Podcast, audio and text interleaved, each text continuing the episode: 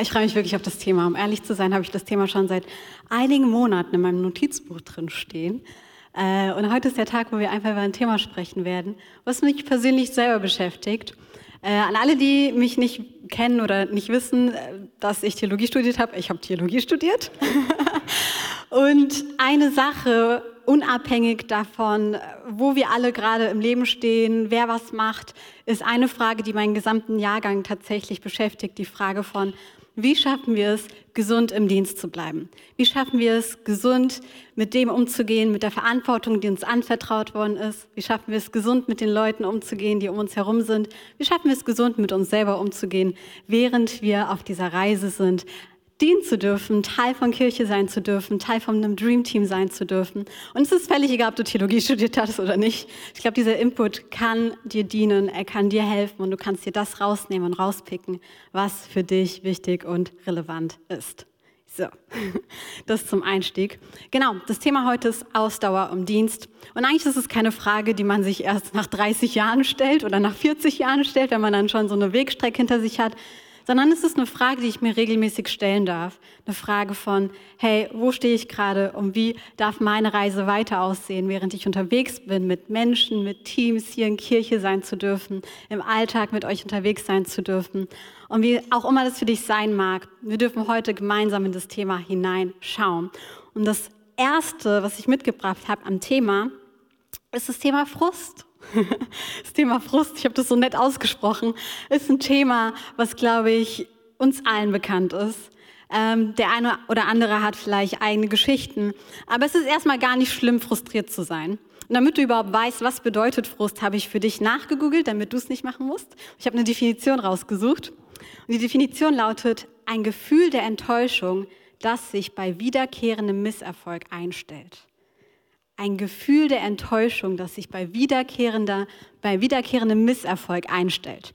Das heißt, Frust ist nicht nur ein, eine Situation, wo du kurz mal enttäuscht bist, sondern es ist etwas Wiederkehrendes und plötzlich häuft sich was an und du merkst, dass du einen Ball von Enttäuschungen hast. Und was mir aufgefallen ist, ist, dass ich vor Jahren mal ein Telefonat hatte mit einer Connect-Gruppenleiterin und ich war für sie verantwortlich und sie hat mich abends angerufen und sie war so aufgewühlt, weil sie hat ihre Connect-Gruppe vorbereitet und sie war total euphorisch und erstmal kam die Hälfte der Leute nicht, das hat sie schon total frustriert, das hat sie total enttäuscht. Und dann hat sie mir erzählt, dass der Output, wie sie sich das eigentlich vorgestellt hat, wie sie es vorbereitet hat, komplett in eine andere Richtung ging. Und in dem Telefonat ist mir aufgefallen, dass ich sie total für den Moment geschätzt habe, dass sie gesagt hat, ich bin enttäuscht. Und da gibt es etwas, was mich beschäftigt. Und ich greife zum Hörer und ich rufe meinen Coach an und ich gucke nach, was die Person sagt. Und wir haben gemeinsam geguckt und im Gespräch ist aufgefallen, dass sie etwas vorbereitet hat und eine, eine Vorstellung hatte, wie das Ganze aussehen soll, aber eigentlich war das gar nicht so wie in ihrer Vorstellung. Aber es ist was anderes Gutes dabei rausgekommen. Sie hatten einen viel intensiveren Austausch, weil es weniger Leute waren. Und das, was sie eigentlich vorbereitet hatte, ist zwar in eine andere Richtung gegangen, aber es hat gefruchtet und die Leute konnten was mitnehmen. Und was ihr in diesem Gespräch mit mir aufgefallen ist, ist erstens, dass sie selber gucken konnte, okay, warum bin ich eigentlich enttäuscht? Was hat das Ganze mit mir zu tun? Aber dass sie auch gleichzeitig gucken konnte, was davon kann ich an Gott abgeben? Und ich finde das so genial, weil am Ende des Tages ist es gar nicht schlimm, enttäuscht zu sein. Es ist auch nicht schlimm, wenn du längere Phasen enttäuscht bist und sich Frust anballt. Ich glaube, was wichtig ist, ist, was diese Person wirklich beigebracht hat, einfach darüber zu reden und zu gucken, okay, welchen Teil kannst du in Gesprächen mit Menschen klären? Wo kannst du für Veränderung sorgen? Welcher Part von dem Frust ist veränderbar? Und auf der anderen Seite, welcher Part ist nicht veränderbar? Und den darfst du Gott abgeben und sehen und erleben, dass es bei Gott gut aufgehoben ist. Ich glaube, wenn wir mit Frust lernen, gut umzugehen, dann löst er sich vielleicht nicht überall auf, aber wir werden einen Mehrwert davon erleben. Und das, was sie erlebt hat, ist, dass Gott souverän ist, dass er da war in der Situation und dass der Output noch eine Woche später Anklang hat und dass die Leute voller Freude gekommen sind. Die, die da waren, konnten den Leuten erzählen, wie gut die letzte Woche war. Und dadurch hatte sie plötzlich Leute, die Werbung gemacht haben, regelmäßig zur Connect-Gruppe zu kommen. Komm zu deiner Connect-Gruppe, verpass es nicht. Aber ich glaube, ich finde es so genial, wie sie damit umgegangen ist. Und es war für sie eine Lehre und es war für mich eine Lehre, einfach zu sehen, hey, wenn du enttäuscht bist, dann sprich darüber. Sprich über die Enttäuschung, die sich vielleicht anhäuft in Form von äh, Connect-Gruppen, in Form von da, wo du für Menschen verantwortlich bist und erleb, was du einfach im Gespräch gleich herausfinden kannst, was du genau verändern kannst an diesem Frust, an dieser Enttäuschung, aber welchen Teil du einfach auch an Gott abgeben darfst und erleben darfst, dass es bei Gott gut ist. Was ich mir angewöhnt habe, so von Zeit zu Zeit, ist wirklich, dass ich äh, meistens dienstags abends an meinem Bett sitze nach so einem langen Office-Tag und ich einfach da sitze und den Heiligen Geist einlade und frage, hey, gibt es etwas, worüber ich frustriert bin? Gibt es irgendwas, was in den letzten Wochen und Monaten sich angehäuft hat? Gibt es irgendwas, von dem du sagst, das sollte ich abgeben, weil es nicht auf meiner Agenda stehen sollte, sondern auf deiner Agenda? Es ist ein praktischer Tipp, es ist ganz einfach, aber was ich erlebe, ist tatsächlich, dass ich da sitze, manchmal so erstaunt bin, woran mich der Heilige Geist erinnert, weil ich mir denke, das ist doch so banal. Das, das kann ich doch auch alleine händigen. Aber nein, ich darf erleben, wie Gott die Dinge an sich nimmt und wie er eine Veränderung reinbringt und wie er was Gesundes reinbringt in Punkte, wo vielleicht Frust oder Enttäuschung sich angehäuft hat. Ich habe dazu eine Bibelstelle aus Jeremia. Und zwar ist das das, was Gott zu dir und zu mir spricht. Und sucht ihr mich, so werdet ihr mich finden. Ja, fragt ihr mit eurem ganzen Herz nach mir, so werde ich mich von euch finden lassen. Hey, fragt den Heiligen Geist, wo sind Punkte, wo Frust sich angehäuft hat? Wo sind Punkte, wo vielleicht auch nur Enttäuschungen da sind? Was darf ich davon abgeben? Was darf ich davon abgeben? Ich glaube, mit Frust wird man im Alltag immer irgendwo zu tun haben, weil die Dinge nicht immer so laufen, wie sie planen. Das ist okay und das ist gut. Wir haben Plan B, Plan C, Plan D. Und Gott hat seine Wege und er begegnet Menschen. Aber es ist so wichtig, das nicht zu übersehen, sondern einfach zu gucken, okay, wie gehe ich damit um?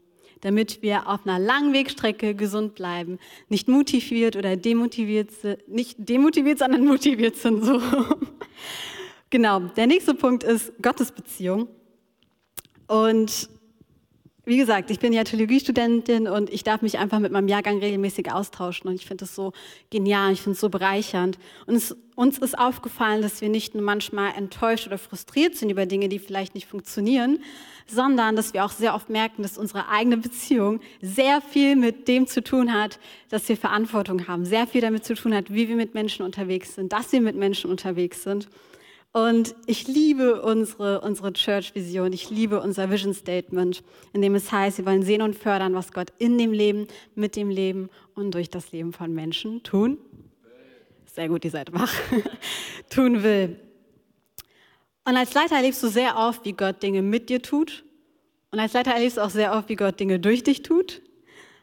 Aber die Frage ist, erlebst du auch, dass Gott Dinge in dir tut?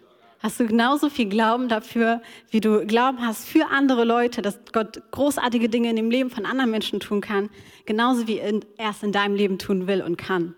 Und ich glaube, was ich erlebt habe, ich habe ja immer wieder so ein bisschen ähm, erzählen dürfen in den letzten Wochen und Monaten, dass ich letztes Jahr durch eine Glaubenskrise gegangen bin. Und für mich ist es total stark, weil Gott diese Krise genutzt hat, um mir so einen Spiegel vorzuhalten und zu zeigen, wo sind Punkte in meinem Leben, wo ich seine Gegenwart erleben darf, wo ich seine Veränderung erleben darf. Und was ich total genial finde, ist, dass er hineingekommen ist, um mir zu zeigen, ich kann Dinge in deinem Leben tun. Genauso wie oft ich dich benutze, wie oft ich dich gebrauche, wie oft du erleben darfst, dass ich die Dinge mit und durch dich tun möchte. Und ich glaube, gerade als Leiter ist die Gefahr so oft da, dass du so viel tun darfst und so viel erleben darfst und dass Gott dich gebraucht und benutzt und dass du die Geschichten von anderen Menschen siehst und hörst. Und das ist total ermutigend. Es ist ein absolutes Privileg und da baut sich auch Glauben auf, weil du siehst, dass Gott in der Lage ist, heute noch zu wirken in dem Leben von Menschen. Aber die Frage ist, hast du Glauben dafür, dass er es auch in deinem Leben tun will, dass er es in deinem Leben tun kann, damit da nie eine Diskrepanz oder ein Kontrast entsteht zwischen dem, was Gott in deinem Leben scheinbar nicht tut und zwischen dem, was er aber um dich herum und durch dich tut. Und was ich in meiner Glaubenskrise erlebt habe, ist, Gott möchte mich an neue Orte führen. Gott möchte mich an neue Orte führen. Boah, ich merke die Pollenallergie. Okay. So, aber was ich richtig stark finde, ist, dass Gott wirklich da ansetzt, wo du in deinem Hier und Jetzt bist. Und obwohl wir so viel Gutes erleben dürfen, was er mit uns und durch uns tut, dass er noch lange nicht fertig ist mit uns persönlich.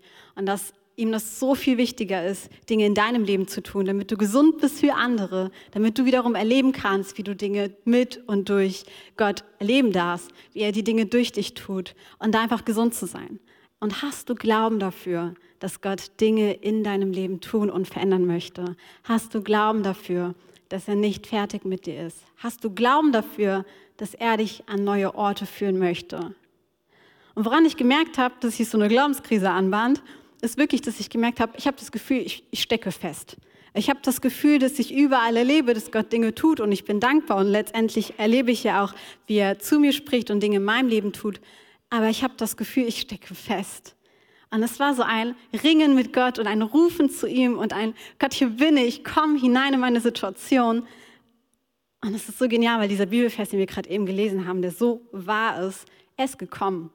Er ist gekommen aus seiner Art und Weise. Er ist gekommen und er hat mein Herz genommen und hat wirklich einfach Heilung hineingebracht. Er hat mich an einen neuen Ort gebracht, wo ich vorher meiner Meinung nach nicht war. Aber das, was er getan hat, ist, dass er so viel in meinem Leben geändert hat, dass ich gemerkt habe, dass mein Dienst nochmal so einen neuen Schwung bekommen hat, ähm, dass ich gemerkt habe, dass es so viel einfacher ist, großzügig zu geben, großzügig Menschen zu dienen, in Liebe von Menschen zu kommen und zu merken, okay, das hängt zusammen. Du leitest mit deiner Person, du leitest mit deiner Persönlichkeit. Und ob du willst oder nicht, deine Gottesbeziehung hat sehr viel damit zu tun, wie du dienst und wie du leitest.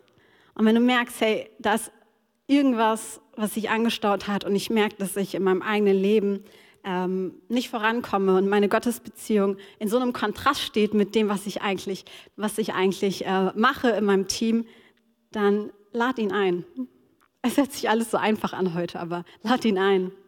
Lad ihn ein und erleb, wie er wirklich hineinkommt und Dinge verändern möchte, um dich an einen neuen Ort zu führen.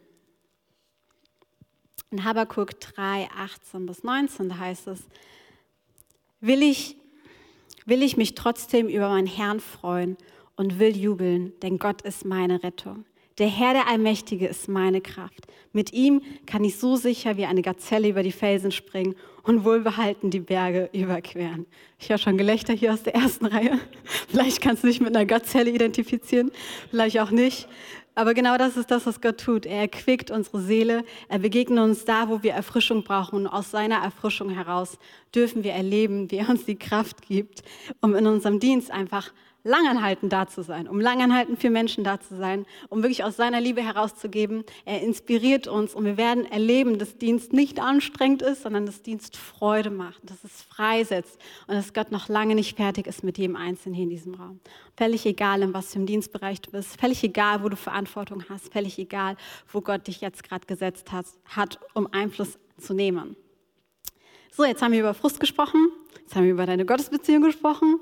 Und der nächste Punkt, und ich liebe diesen Punkt, ist Achtsamkeit. Ich weiß, dass sehr oft in Kirche über Sabbat gesprochen wird, aber ich glaube, der Grund, warum manche Themen so über äh, werden, ist, weil sie so einen wichtigen Kern an sich haben.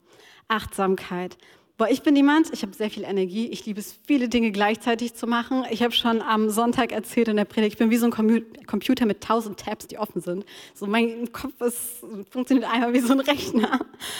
Und ich liebe es aber auch, einfach in eine Ruhe hineinzukommen und Achtsamkeit zu üben. Einfach im Hier und Jetzt zu sein, mal nichts zu haben, Stille auszuhalten, musste ich auch lernen. Ich bin äh, vor eineinhalb Jahren in eine eigene Wohnung gezogen. Ich fand es so ungewohnt, diese Stille auszuhalten. Ich habe, glaube ich, am Anfang immer irgendwas im, im Hintergrund laufen lassen, weil ich das so befremdlich fand. Aber zu merken, Gott hat mich zu einem Wesen erschaffen, das Ruhe braucht. Und nicht nur irgendeine Ruhe, ich brauche Gottes Ruhe. Und da zu merken, nicht nur einen freien Tag zu haben und den als mein Sabbat zu nennen, sondern in seine Ruhe einzukehren. Und auch da Lad Gott ein. Das ist so einfach. Lad Gott ein. Verbring den freien Tag mit ihm. Das heißt nicht, dass du 24 Stunden lang Bibel lesen musst an deinem Sabbat. Würde nicht schaden. Aber was du erleben darfst, ist, dass du mit Gott Freude haben darfst. Dass es beim Sabbat nicht darum geht, um Gott, du und Kirche oder dein Dienst oder die Menschen, die dir anvertraut sind, sondern dass du einen Tag hast, wo es um Gott und dich geht. Und du einfach erleben kannst, dass du den Alltag machen darfst, dass du einfach dich mit Menschen treffen darfst, wo es sich nicht nach, nach ja, Anstrengung oder Arbeit anfühlt und du einfach einen Tag hast, wo du zur Ruhe kommen darfst, aber einen Tag mit Gott, wo du ihn persönlich nicht ausklammerst, sondern ganz besonders ihn einlädst und dir Zeit nehmen kannst, um zur Ruhe zu kommen. Und ich weiß gar nicht, ob das hier bei der Chapel genannt worden ist oder wo auch immer ich diesen Spruch gehört habe, aber ich fand den so genial. Ich glaube nicht, dass ich den mir ausgedacht habe. Und zwar der Preis oder die Währung, nee, warte, so Auszeit ist die Währung und der Preis für einen langen Lauf im Dienst. Auszeit ist die Währung und der Preis für einen langen Lauf im Dienst. Was bedeutet das für mich ganz konkret im Alltag? Wenn bei mir der Gedanke einschleicht, du kannst dir keine Mittagspause leisten, dann ist das der Moment, wo ich merke, hä, warum kann ich mir keine Mittagspause leisten? Und wenn dieser Gedanke sich drei Wochen am Stück häuft, dann merke ich, okay, nee, ich brauche Auszeit, ich brauche Ruhe. Mein Gehirn funktioniert besser, ich funktioniere besser, wenn ich Momente habe, wo ich pausieren darf, wenn ich Momente habe, wo ich meinen Sabbat anhalten kann, wenn ich Momente habe, wo ich mich zurückziehen kann weil ich merke, dass Gott das total belohnt, in seine Ruhe einzukehren, um bei ihm zu tanken, um alles liegen zu lassen. Es ist ein Vertrauensvorschuss, den wir Gott geben, wenn wir sagen, okay, wir gehen jetzt in die Ruhe, wir suchen deine Ruhe, wir suchen deine Gegenwart, wir suchen deine Nähe. Und gleichzeitig aber dann erleben, wie er uns dort begegnet, uns erfrischt und wir neu ausgerüstet sind, voller Stärke. Das sind so Kleinigkeiten wie einfach barmherzig mit sich selber zu sein. Ähm, ich weiß noch, wie ich in einem Gespräch das Thema Sabbat irgendwie aufgekommen ist. Und ich fand das so genial, weil die Person gesagt hat, wir müssen uns eigentlich einander daran erinnern.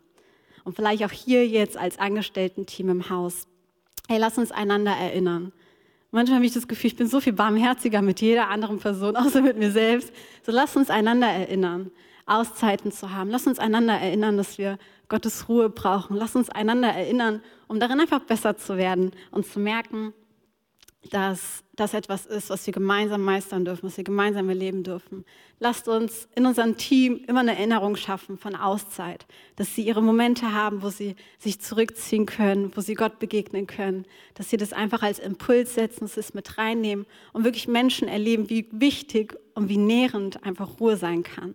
Eine Ruhe, die wirklich bei Gott stattfindet. Einfach die Stille aushalten. Es gibt so viele Übungen heutzutage, aber dass du einfach wirklich Ruhe haben darfst, damit du eine lange Strecke, die du vor dir hast, gehen kannst, meistern kannst. Und das nicht alleine, sondern gemeinsam, indem wir uns gegenseitig daran erinnern. Mit Frust umgehen, deine Gottesbeziehung im Blick haben und erleben, wie Gott in deinem Leben Dinge tun will und gleichzeitig Momente von Auszeit, wo wir in Gottes Ruhe einkehren dürfen. Das sind die drei Punkte, die ich mitgebracht habe Einfach damit wir gemeinsam eine lange Wegstrecke noch gehen dürfen und erleben dürfen, wie Gott noch nicht fertig ist. Mit dir persönlich, mit deinem Team, mit diesem Haus, mit der Move Church, mit all unseren Standorten und mit jedem Einzelnen, der dieses Podcast, äh, diesen Podcast hört. Wo auch immer du in der Arbeit sein magst. Hey, du kannst es übertragen, du kannst es ummünzen auf deinen Alltag und erleben, wie Gott dir da einfach begegnet. Und erleben das, wie das etwas ist, was dich voranbringt und zwar lange voranbringt.